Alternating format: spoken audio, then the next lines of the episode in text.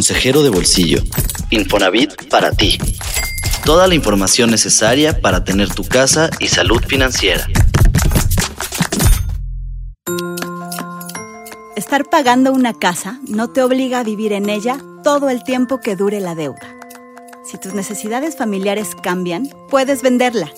En este episodio, Ricardo García Conde, director nacional hipotecario de Citibanamex, me explica cómo hacerlo.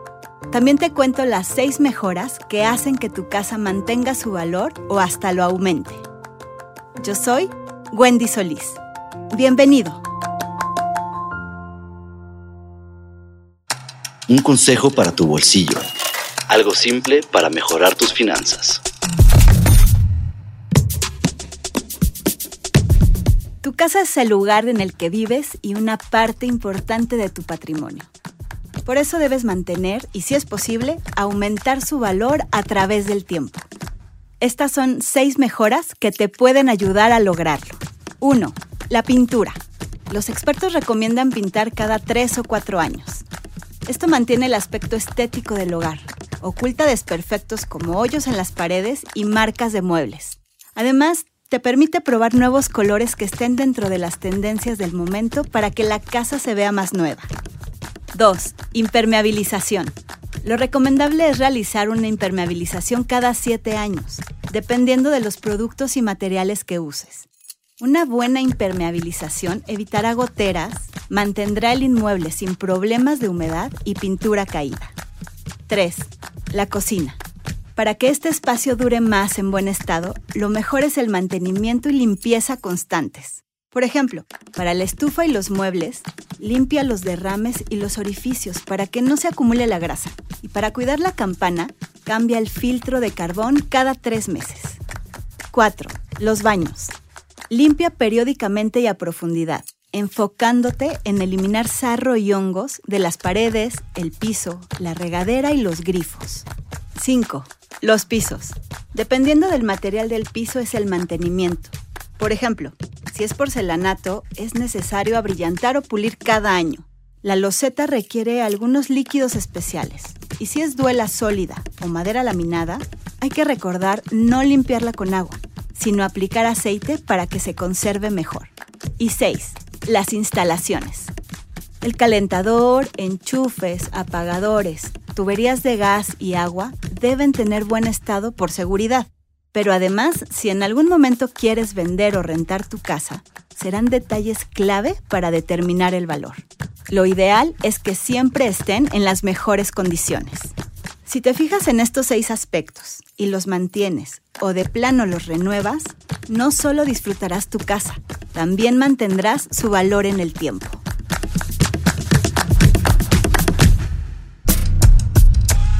Los pesos que sí cuentan entrevistas y testimonios para que mejores tu relación con el dinero y logres la casa que tanto quieres.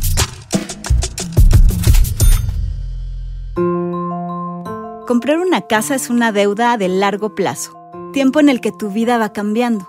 Por ejemplo, tu familia crece y ya no cabes en esa casa. Necesitas una más grande, pero no has terminado de pagar la primera. No te preocupes, no estás condenado a vivir en ella. Hoy te voy a explicar cómo vender una casa que aún debes. Para despejar las dudas sobre este tema, invité a Ricardo García Conde, director nacional hipotecario de Citibanamex. Cuando compras una casa con un crédito hipotecario, esa propiedad queda en garantía y se le impone un gravamen, que es un término que se usa para indicar que la institución financiera que te dio el crédito tiene derecho legal sobre la propiedad, en caso de que no cumplas con el pago de la deuda. Ojo, esto de tener gravamen no significa que la casa no es tuya. Desde el momento que firmaste la escritura eres el dueño. Y aunque en tu escritura hay una indicación que dice que le debes una cierta cantidad de dinero a una institución financiera, la casa te pertenece. Además de la anotación en tu escritura, el gravamen también aparece en el registro público de la propiedad. Mira lo que me explicó Ricardo. Se da aviso al registro que esa propiedad está quedando en garantía por un crédito otorgado por, por el banco o por el instituto.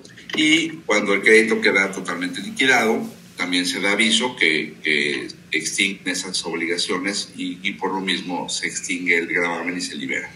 Mientras permanece ese gravamen, esa anotación, eh, la persona no puede eh, eh, disponer de esa casa. Cuando Ricardo dice que no puedes disponer de ella, se refiere a que no puedes cederla a otra persona o donarla en vida. Pero lo que sí puedes hacer es ponerla en venta. Eh, es muy común que una persona que tiene un crédito hipotecario vende su casa, con el crédito le faltan todavía 10 años para terminar de pagarse, y entonces dice, estoy vendiendo mi casa, tiene todavía una hipoteca con el banco tal.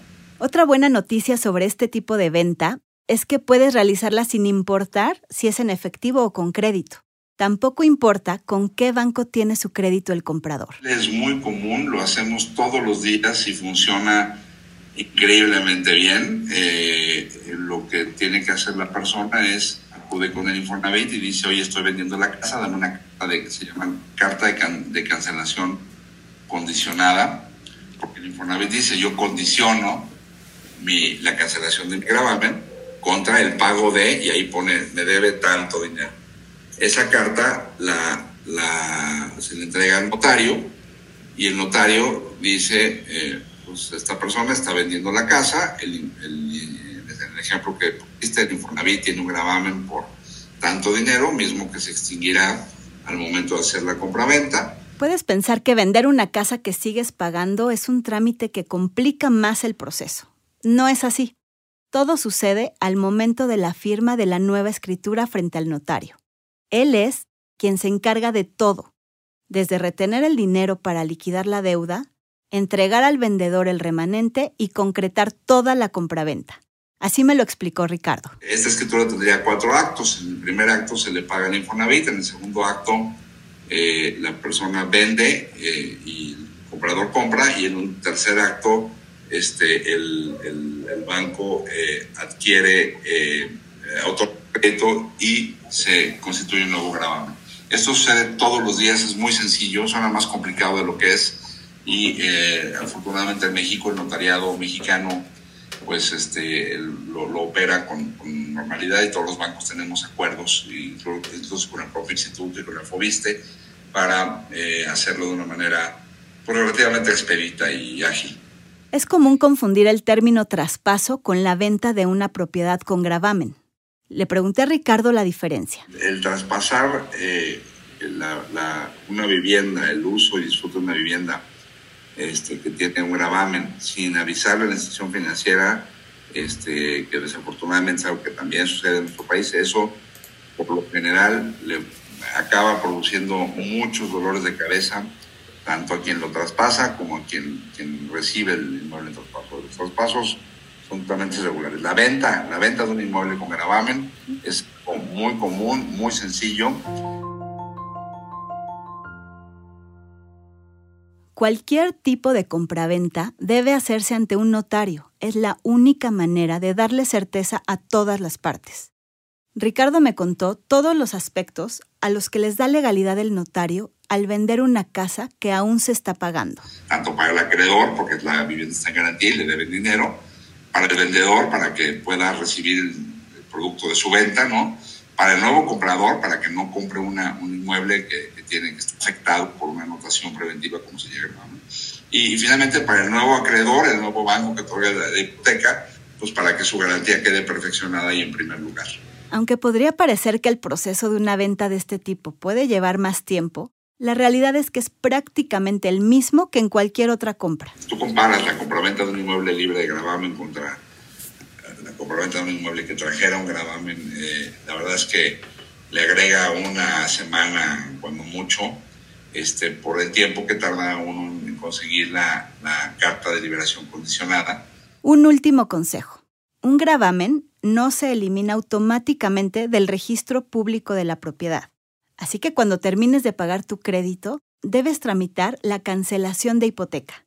En el episodio 15 de este podcast puedes escuchar todo sobre este último trámite cuando terminas de pagar tu crédito. Te recomiendo escucharlo. A veces el propio vendedor ni siquiera lo sabe o no se acuerda, ¿no? A veces, muchas veces el vendedor dice, pues yo ya terminé de pagarle al banco, ¿no? ya no le debo nada, ¿no? tengo mi estado de cuenta en ceros, pero el gravamen persiste todavía. Entonces, como has escuchado a Ricardo de Citibanamex, si aún estás pagando tu casa, pero el espacio ya no cubre tus nuevas necesidades, no tienes que quedarte en ella.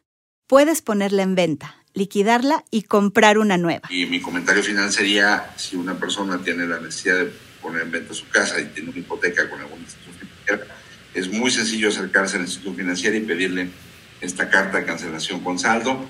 También acudir al notariado mexicano, son abogados muy reparados que, que, dominan también este proceso y pueden orientarlo para resolverle cualquier duda y que no dejen de poder eh, tener la movilidad necesaria en, la, en, la, caso que requieran cambiar de casa o, o, liquidar una hipoteca en cualquier momento. Me, me ha tocado ver con alguna frecuencia eh, personas que dicen, pues esta casa ya no me funciona, ¿no? y me faltan 10 años para terminar de pagarla, y ahora tengo que quedarme aquí 10 años. Esto es totalmente falso. En cualquier momento puedes poner en venta tu casa si tiene gravamen. En México, ninguna institución te penaliza por pagar tu crédito anticipadamente, así que eso tampoco es un obstáculo para mudarte si lo necesitas. Lo nuevo en la semana. La nota que no se te puede escapar.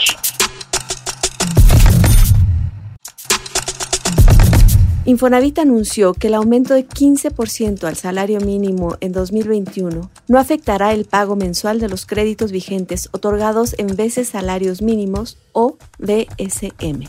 Desde 2016, el Infonavit ajusta el pago mensual y el saldo de estos créditos con base en la unidad de medida y actualización o UMA y no en el aumento de salario mínimo. Para el 2021, el INEGI determinó que el aumento de la UMA será de 89.62 pesos, lo cual implica un aumento de 3.15%, por lo que el incremento para los créditos vigentes del instituto denominados en DSM será solo de este porcentaje. Sin embargo, el aumento al salario mínimo sí tiene beneficios para los derechohabientes, pues implica una mayor contribución de los patrones a la subcuenta de vivienda, que se refleja en el ahorro de aquellos trabajadores que aún no acceden a su crédito. Por otra parte, Infonavit continúa con el programa Responsabilidad Compartida, que permite a los derechohabientes convertir los créditos de veces salarios mínimos a pesos para evitar estos incrementos anuales. Puedes consultar si tu crédito es candidato a esta modificación entrando a mi cuenta.infonavit.org.mx en el apartado Mi crédito. Si aún no eres elegible a este cambio, no te desanimes. Infonavit trabaja en un programa que permitirá a todos los acreditados convertir sus créditos. El instituto planea ponerlo en marcha durante 2021. Gracias por escuchar un episodio más de Consejero de Bolsillo, Infonavit para ti, en el que te conté el proceso para vender una casa que aún debes, pero que ya no resuelve tus necesidades familiares. Te espero la siguiente semana con más consejos para ti y tu bolsillo.